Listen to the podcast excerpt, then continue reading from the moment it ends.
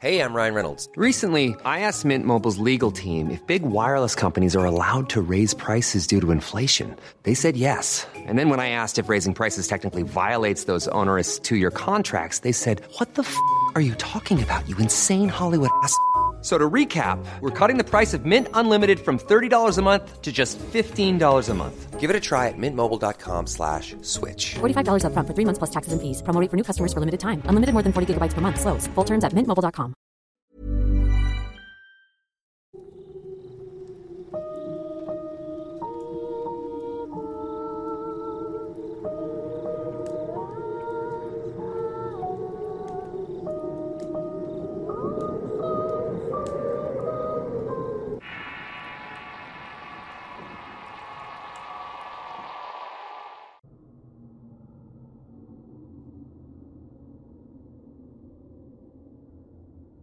Muchas cosas podríamos decir del Día de los Muertos que no conozcamos hasta ahora. Es una celebración y ritualización que perpetúa el recuerdo sobre el olvido, con raíces en la época prehispánica. El culto a la muerte era parte fundamental de la cosmovisión de los pueblos antiguos. El fallecido era envuelto en una mortaja de petate y en vez de tristezas, conmemoraban la vida que tuvo con distintos elementos que lo guiaban al Mictlán. Nuestros antepasados creían en el retorno temporal de las ánimas de los difuntos al mundo de los vivos y con ello tener nuevamente un acercamiento familiar y nutrirse de la esencia de los alimentos colocados en su honor en las ofrendas. Después tuvo una mezcla cultural. La religión católica se conjuntó y sincretizó con los rituales indígenas para honrar a los muertos. De esta unión se tejió la costumbre de honrar a los muertos los primeros días de noviembre y con ello el ciclo de la vida. Es un festejo colorido, mágico de emociones y costumbres que se van fortaleciendo cada día y cada año. A finales del mes de octubre es cuando la gente comienza a decorar sus altares con coloridos papeles picados, flores de todos tipos, fotografías de los difuntos, así como aquello que les gustó en vida, comida y bebida, velas para alumbrar el camino, incienso para alejar las malas energías, agua para facilitar su transición entre el mundo de los muertos y los vivos, sal para alimentar el cuerpo y el recuerdo de los familiares que prometen no olvidarlos nunca. Es el Día de los Muertos, una celebración que alegremente celebra la vida y la muerte con música, bailes y festines junto a los espíritus de los antepasados. Soy Eduardo Liñán y este es el Horror Cast de Relatos de Horror. Antes de seguir, suscríbete, activa las alertas y apoya el canal escuchando la publicidad. Continuamos. México es quizá uno de los países en donde la tradición y celebración de los muertos forma parte de su cultura y tradiciones. Al celebrar la muerte, la gente encara la misma con coloridas calaveras de brillantes y alegres motivos que generalmente se representan con creaciones satíricas de calacas y calaveras que surgieron en siglos pasados. El primero de noviembre está dedicado especialmente a los espíritus de niños fallecidos, mientras que los adultos difuntos son el 2 de noviembre. Los altares comienzan a arreglarse previo a estas fechas y son levantados en las casas, las iglesias o los panteones. Tradicionalmente estas celebraciones toman lugar de una forma bastante particular y especial en pueblos pequeños, donde el ambiente resultante transmite distintas emociones que alimentan el alma y nos ponen alegres, festivos y con la clara idea de recibir a nuestros difuntos. Es común observar que la gente forma procesiones para ir a los panteones. Se colocan las ofrendas sobre las tumbas de sus seres queridos. Hay holgorio, música y baile, pues a través de estas muestras es que no dejan morir al recuerdo de sus seres queridos que ya no están, y se tiene la idea de que el difunto acompaña en estas celebraciones. Las familias decoran las tumbas con papel picado, ofrendas hechas de bebida y comida, veladoras y flores. Los festejos se prolongan hasta la noche y entrada la madrugada donde muchos mantienen vigilia en las tumbas con velas encendidas hasta el amanecer. Después, durante todo el día hasta la noche, la gente celebra hablando y conversando con sus seres queridos como si estos estuvieran presentes. La férrea creencia de que están ahí sobrepasa la barrera entre la vida y la muerte. Así pues, la fiesta y la algarabía que toman lugar estos días tienen un significado bastante especial. En muchas culturas la serie de prácticas y rituales destacan dos aspectos importantes que son la recepción y la despedida de las ánimas. El colocar las ofrendas en los altares, el arreglo de las tumbas, la velación en los cementerios y la celebración de las misas en las iglesias para dar inicio y fin a esta costumbre son el común. Y sin duda de este festejo hay un punto importante que no podemos dejar pasar y es la piedra angular de este mismo, y son las ofrendas, las cuales tienen un significado muy especial dentro de la celebración. Ofrendar es compartir, celebrar con los parientes que ya no están con nosotros, las cosas de la vida que dejaron atrás así como aquello que podemos ofrecer con gratitud y esperanza de agradar pues es a través de la ofrenda que se prepara especialmente y se coloca en los altares para mostrar y expresar nuestros sentimientos de gratitud, amor, veneración, además del imborrable recuerdo. Así, aquellas ánimas que nos visitan cada año reciben gustosas las ofrendas, parte importante de poder atender a los espíritus que los primeros días de noviembre acuden a su antiguo hogar y poder disfrutar por breves instantes de aquellas cosas que dejaron en vida y que no pueden disfrutar en el mundo de los muertos. Los elementos de una ofrenda pueden variar de acuerdo al tamaño del altar y las regiones, pero nunca debe de faltar el agua. Esta representa la fuente de la vida, facilita la transición entre ambos planos, además de calmar la sed del difunto después de un largo recorrido entre los planos de la vida y la muerte. La sal es un elemento purificador que sirve para que el alma no se corrompa en su viaje de ida y vuelta. El pan de muerto tiene un doble significado, pues por un lado, representa la fe cristiana y por otro, se representan los huesos y en algunos casos, el ajonjolí son las lágrimas de aquellas ánimas que no han encontrado el descanso. Por supuesto, flor de cempasúchil, nube y flor de terciopelo generalmente son las tres que adornan mayormente los altares. El aroma y el color de las flores sirve para guiar a los muertos y reconfortarlos en su camino a través del intenso olor agradable. También podemos encontrar calaveras de azúcar mayormente, aunque también de otros elementos y con estas hacemos alusión a la muerte y nos burlamos en cierta forma de ella, pues la muerte siempre ha sido muy cercana, familiar y doméstica, parte de nosotros y nuestro andar por el mundo. Sin duda, el Día de los Muertos se considera una fiesta. Celebramos y ritualizamos la memoria de nuestros muertos para recordarlos y no permitir que mueran en el olvido. Aunque esta celebración varía de acuerdo a la cultura y tradiciones de cada estado o pueblo de nuestro país, todas las celebraciones tienen el mismo principio. Reunir a la familia para dar la bienvenida a los seres queridos que vuelven del más allá. Y no solo es la celebración, es honrar a aquellos que ya no están con aromas, colores y símbolos, las formas de la ofrenda y todo aquello que forma parte de una cosmovisión indígena y de herencia cultural que predomina hasta nuestros tiempos tradiciones que respetamos y son transmitidas a las nuevas generaciones con la finalidad de que éstas se sigan honrando.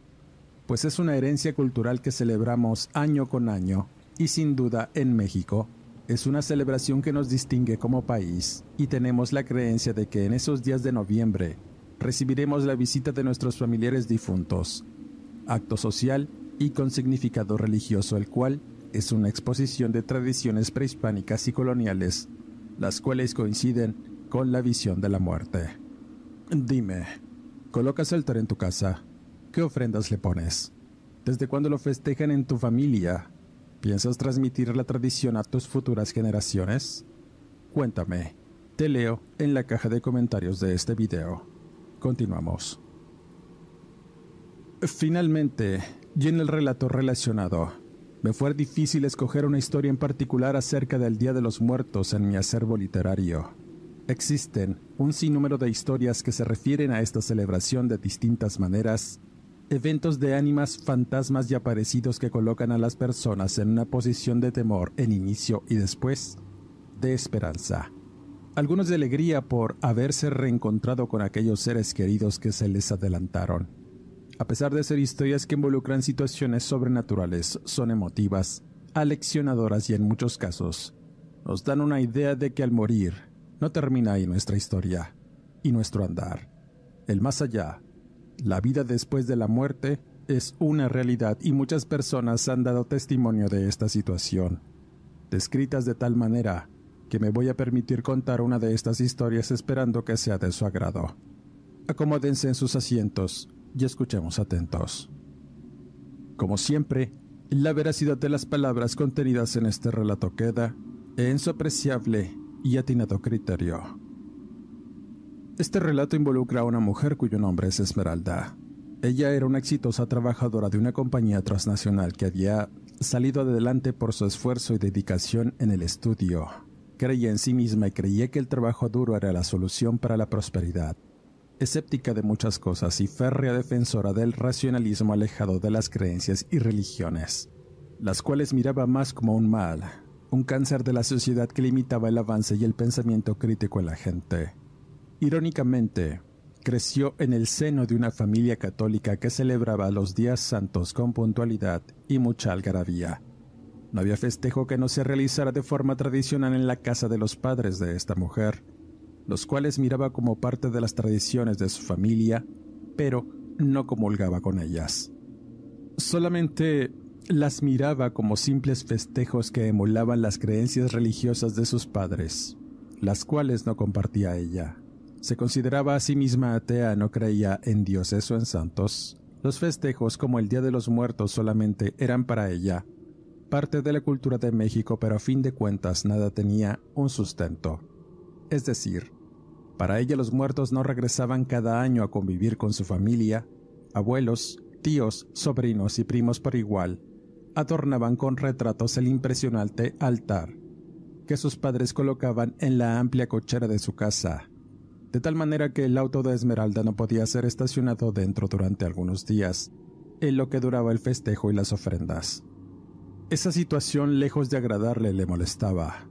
No quería de ningún modo dejar su lujoso vehículo en la calle y muchas veces se dio a la tarea de reclamar efusivamente, porque cada año tenía que padecer distintas cosas con aquellos festejos, en donde invitaban a toda la familia y parte de la colonia a tomar alimentos y hacer rezos que terminaban entrada la madrugada. Después, por la mañana llegaba la música de la banda del pueblo y cohetones en el cielo que anunciaban la conclusión del festejo con una misa multitudinaria. Era un martirio, impidiéndole a la joven descansar o pasarla bien, pues realmente le desagradaba de sobremanera que esto ocurriera. Las discusiones que se llevaban a cabo entre ella y sus padres por tal motivo cerraban con sus declaraciones desafortunadas en las que les decía a estos que ella no creía de ningún modo que las ánimas regresaran, que los muertos, muertos estaban y que ya se habían ido, que no regresaban por alguna clase de puerta espiritual para convivir con la familia. Eso era de locos, no lo creía de ningún modo. Tampoco creía que vinieran, solo eran supercherías para justificar festejos inútiles y por lo tanto eran mentiras para Esmeralda. No había tiempo de convivir con su familia en la tradición, pues para ella lo más importante era su trabajo. Sin embargo, sucedió durante uno de aquellos años en que sus padres estaban arreglando el altar tradicional en su casa. Ese año en particular habían perdido a varios familiares debido a la ola de violencia que se había cernido sobre la ciudad y la región. Uno de los hermanos del padre de Esmeralda, el tío Fidencio, murió en un enfrentamiento y eso provocó mucha aflicción en la familia, por lo que ese festejo de los difuntos sería muy especial, sobre todo porque había rumores de que el tío Fidencio constantemente se manifestaba en su casa. Tanto sus hijos como su mujer lo miraban todo el tiempo, con ese aire mal encarado con que lo recordaban, así que le harían rezos y peticiones para el descanso de su alma. Llegando la fecha, desde muy temprano, el padre de Esmeralda sacó el auto de la cochera comenzando a colocar los tapancos, manteles y papel picado en tanto los demás familiares iban llegando con velas y adornos que poco a poco fueron dándole vida al altar que conmemoraba la muerte. Los rostros de igual forma comenzaron a adornar el colorido sagrario, algunos alegres, otros serios y otros que evocaban la nostalgia de tiempos pasados por el color gris y sepia de las fotografías. El tío Fidencio encabezaba el cortejo de ánimas a honrar, en un gran cuadro galardonado con un moño negro, se mostraba una foto con ese rostro torvo y mal encarado con que se le recordaba. Había sido un hombre bragado y muy grande que imponía respeto con su atronadora voz y fue patriarca de la familia durante todos esos años en que los abuelos faltaron y salieron adelante como pudieron. Había sido cabeza de su familia y su partida fue muy dolorosa. Enfrentando con valentía su muerte hasta el final, por defender a su familia y el patrimonio de ésta. En sus palabras, las cuales se leían al pie del marco de la foto, siempre las decía como una cita que aprendió en la escuela y que siempre usaría en conversaciones y consejos que daba a todas las personas que conversaban con él. Y cito las palabras que rezaban en el cuadro. Voy a decir verdades amargas, pero nada expresaré a usted que no sea cierto, justo y honradamente dicho. La música comenzó a sonar con violines y guitarrones. Javier Solís cantaba la canción que al tío Fidencio le gustaba. No me digas que no lloraste. Algunas noches que estuve lejos, rezaba la letra y el llanto en los rostros de las personas que, sentadas mirando el magnífico altar entre recuerdos gratos, champurrado y pan, se fueron pasando las horas en conversaciones y nostalgias. Iracunda empezó a reclamar por haber sacado su auto sin avisarle, renegando y montando en cólera, despotricando en contra de sus padres y familiares que no entendían por qué actuaba de esa forma. Los padres simplemente la condujeron a la cocina para que se calmara y la muchacha, al no poder soportarlo más, renegó, diciendo que todos eran ignorantes, que el Día de Muertos solo era un festejo sin sentido como todos los que se llevaban a cabo en su casa. La religión, decía, el peor de todos los males, y con esa idea en su mente y corazón, salió de su casa dejando tras de sí tristeza y coraje en algunos que pensaban lo errada que estaba la muchacha. A pesar de ello, continuaron con el festejo y la algarabía de recuerdos, canciones y comida que no terminaría hasta el día siguiente, pues tenían pensado visitar el cementerio esa misma noche. No se sabe realmente la hora en que Esmeralda llegó de trabajar, había tenido un mal día y fue peor al llegar y no poder meter su vehículo. Al fondo de la cochera brillaba el altar con decenas de veladoras, humo de copal, olor a flores y la dulce sensación del pan y las golosinas puestas. Acercándose lento miró el altar. No había nadie en la casa y suponía que estaban en el cementerio. En ese instante y presa de una ira producto de sus frustraciones, Esmeralda comienza a quitar cosas del altar para arrojarlas al piso en una clara muestra de descontento y en ese instante, el crujir del cristal del retrato de Fidencio alerta a la joven. Al mirar el retrato se percató que estaba estrellado y solo resaltaba la mirada severa del hombre, provocando cierta incredulidad y extrañeza. Fue casualidad, pensaba. El mover las cosas quebró el cristal. Dejó su acto de irracionalidad para dirigirse a su habitación y encerrarse pero antes de hacerlo notó que la luz de las veladoras empezaron a brillar aún más. El fulgor y el fuego de las tenues flamas empezó a arder con más intensidad, seguido de una polvadera que inundó toda la casa y que provenía de la calle. Un sentimiento de zozobra que se apoderó de Esmeralda fue tal que su cuerpo no le respondía. Sus extremidades se engarrotaron de una forma extraña, experimentando además una sofocación que la hacía respirar con dificultad. Sin entender por qué motivo se enfermó de esa manera, pensó lo peor. Pensó que todo el estrés de su trabajo y las emociones al llegar a su casa la habían afectado en su salud, y como pudo, se dirige a su cuarto. La casa era antigua, construida por secciones y cada una era una habitación con puerta de lámina y ventanas de herrería, que eran separadas por un largo pasillo y al fondo de este estaba colocado un altar de la Virgen de Guadalupe con un cuadro de la imagen rodeada por guías de luces y flores que su madre siempre le tenía, además de una luz de veladora que en ese momento de recorrer el largo pasillo hasta su habitación se apagó, dejando el pasillo en penumbras, y al entrar, lo primero que la recibió fue una sensación gélida, un frío, aunque leve, la hizo sentir escalofríos por todo su cuerpo y algo febril, por lo que de inmediato toma un analgésico e intenta recostarse para descansar pero al estar en penumbras y tratando de sentirse mejor, escucha un fuerte toque en una de las puertas de lámina de las habitaciones. Pensando en primera instancia que habían regresado sus familiares, se levantó para buscar a su madre y que le ayudara con alguna de sus medicinas o remedios para que se sintiera mejor, pero al salir, notó que la puerta principal permanecía cerrada y todo en silencio. La humareda de copal que se apreciaba por todos los rincones de la casa le anegaban su nariz y nuevamente los golpes en la lámina de alguna puerta, y en ese instante pensó todo. que se había metido un ladrón o un vecino, pero en cuanto empiezan a tronar todas las puertas de forma estruendosa, fue la acabose. Un grito de pavor seguido de una carrera frenética para esconderse en el cuarto de sus padres. Estaba rodeada de santos, afiches y cruces que colgaban de la pared y no entendía por qué sucedía todo aquello. Estaba volviéndose loca. Ya lo estaba, y a través de las cortinas que tapaban la ventana de cristal y fierro, observó sombras que parecían acercarse para mirarla de cerca.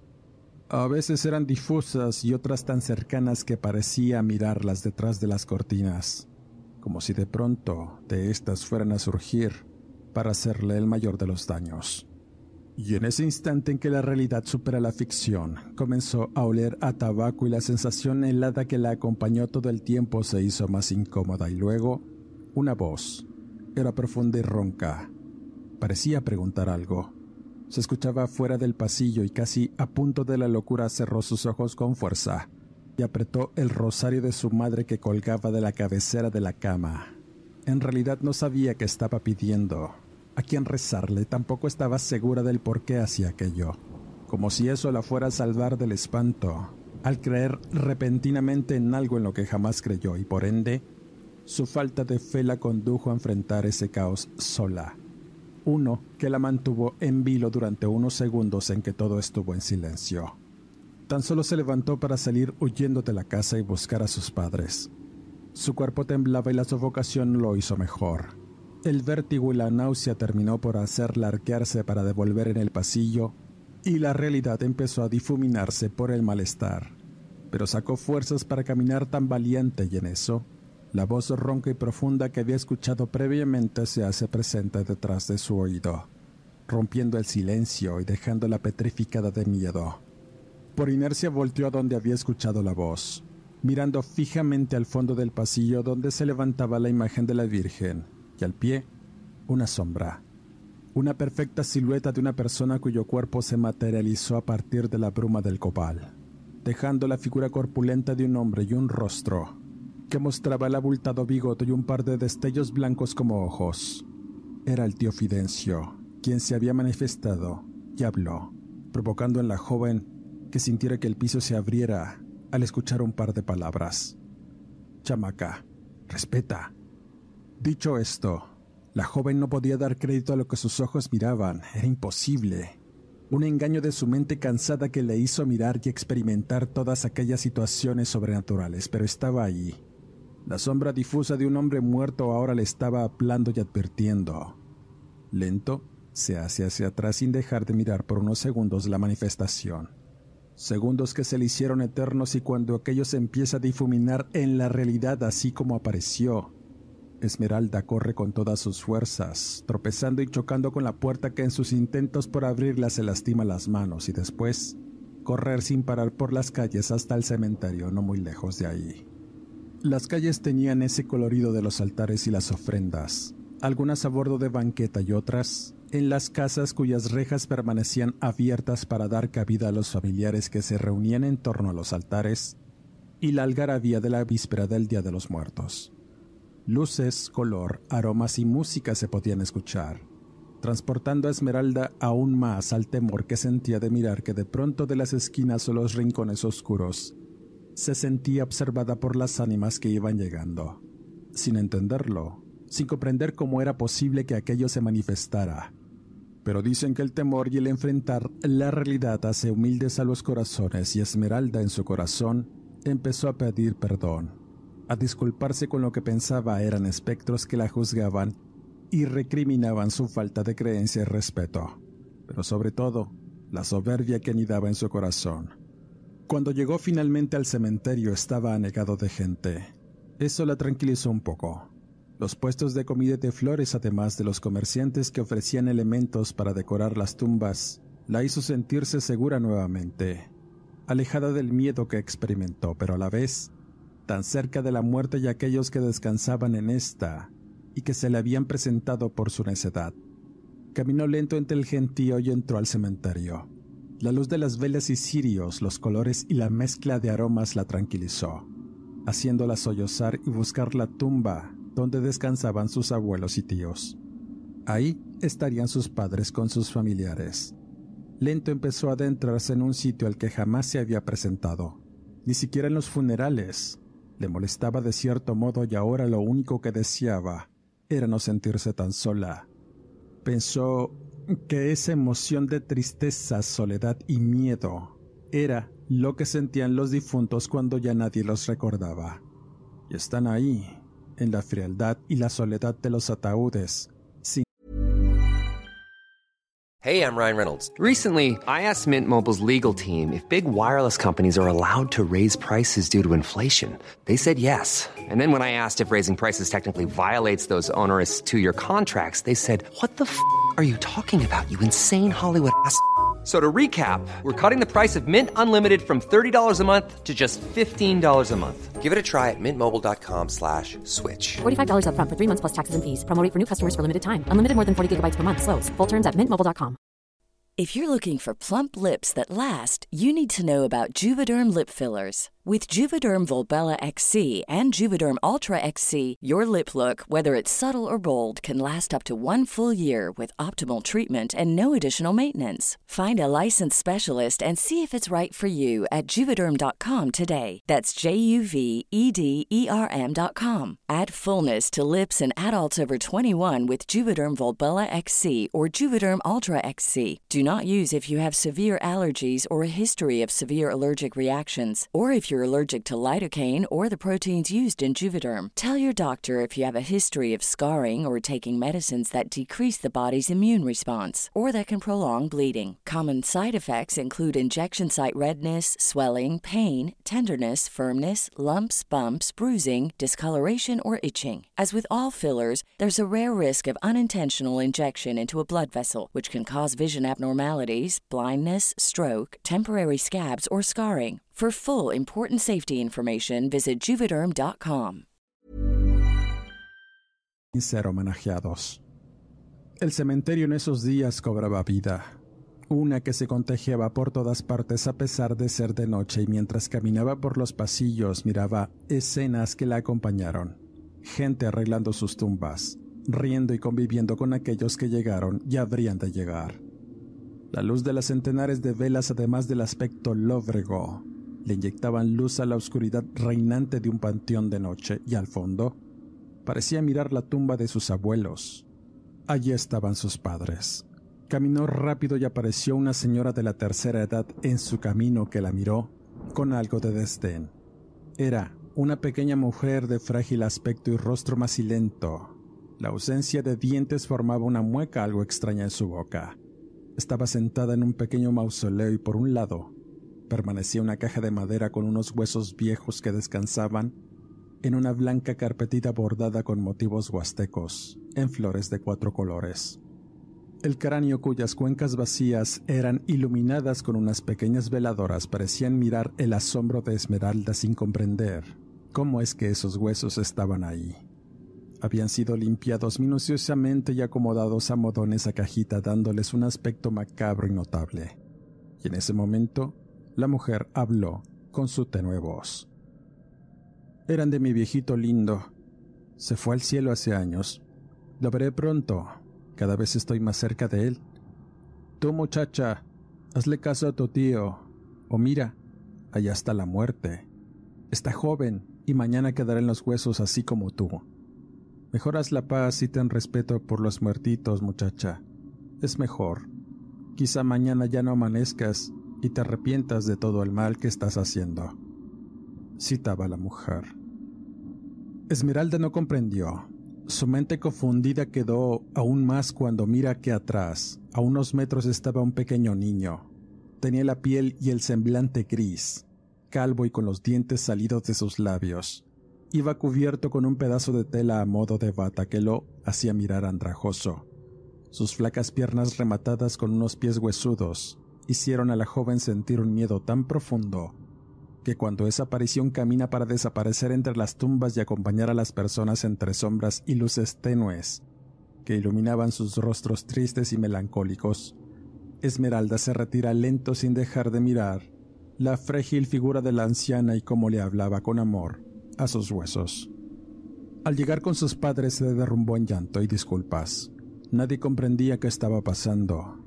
Acercándose a consolar a la joven, la cual contó su odisea con las ánimas, y lo arrepentida que estaba de no respetar las creencias y el amor de sus padres hacia sus difuntos.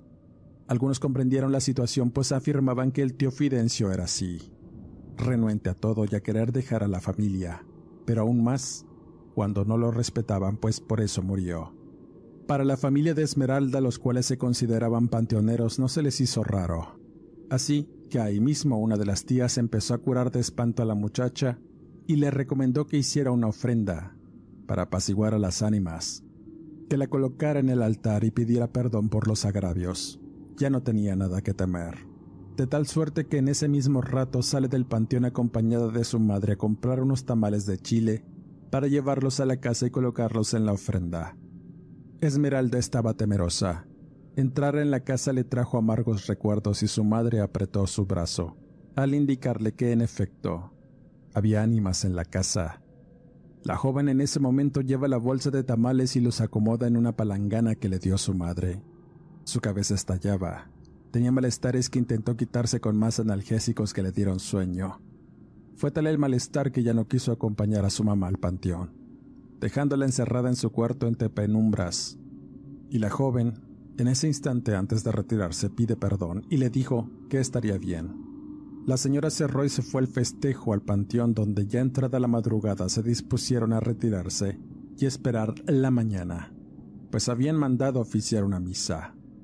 Luego de un rato y después de desayunar algunos de los tamales que había comprado Esmeralda, su madre la fue a ver a su cuarto y al abrir, su cuerpo rígido yacía en su cama.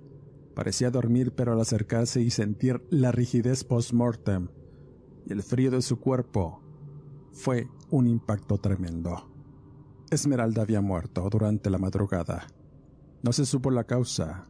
Unos afirmaban que su corazón solo dejó de latir y otros que el alma le fue quitada por las ánimas que llegaron a su casa esa misma noche.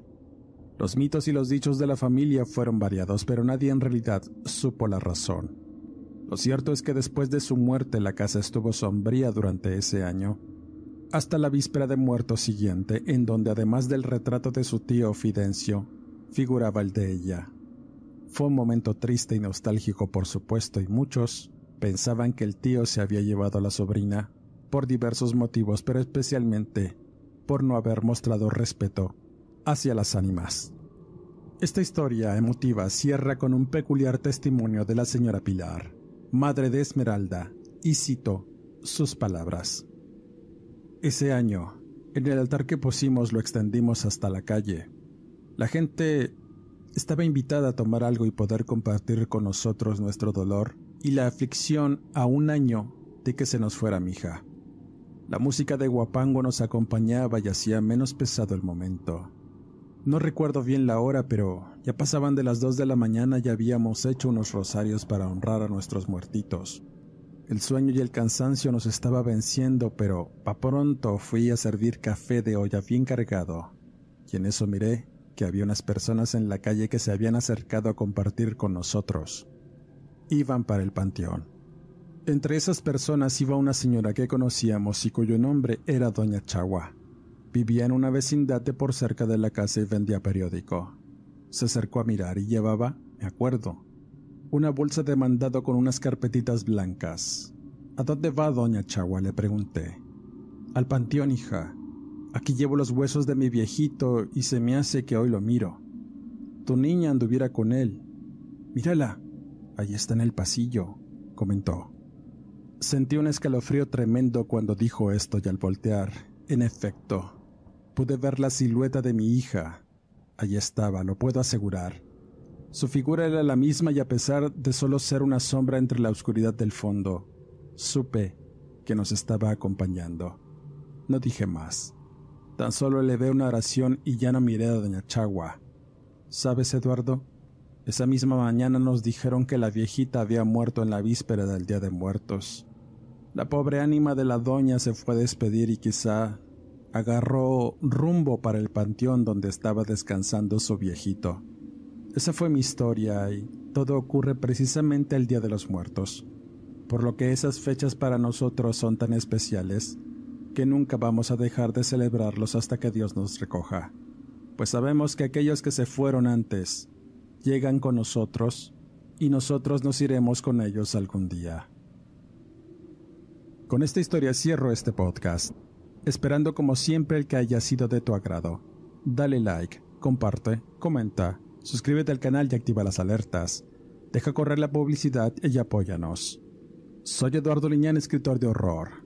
No me despido y nos escuchamos en el siguiente Horrorcast.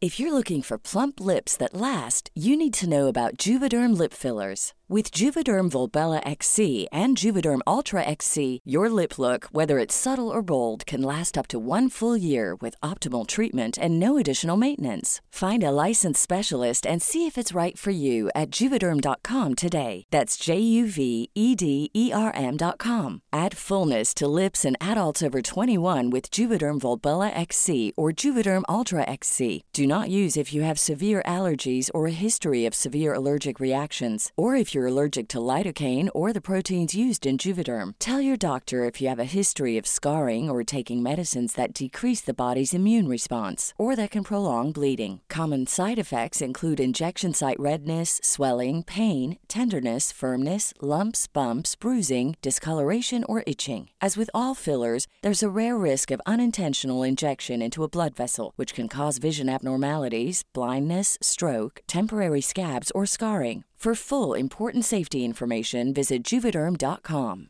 Hey, folks, I'm Mark Marin from the WTF Podcast, and this episode is brought to you by Kleenex Ultra Soft Tissues, your ally to help tackle your allergy symptoms this season. I love the change of seasons, but nobody loves pollen and all those other things floating in the air that make you sneeze during this nice weather. Kleenex Ultra Soft Tissues are hypoallergenic and allergist approved, so fight back against watery eyes and runny noses without worrying about irritating your skin. For this allergy season, grab Kleenex and face allergies head on.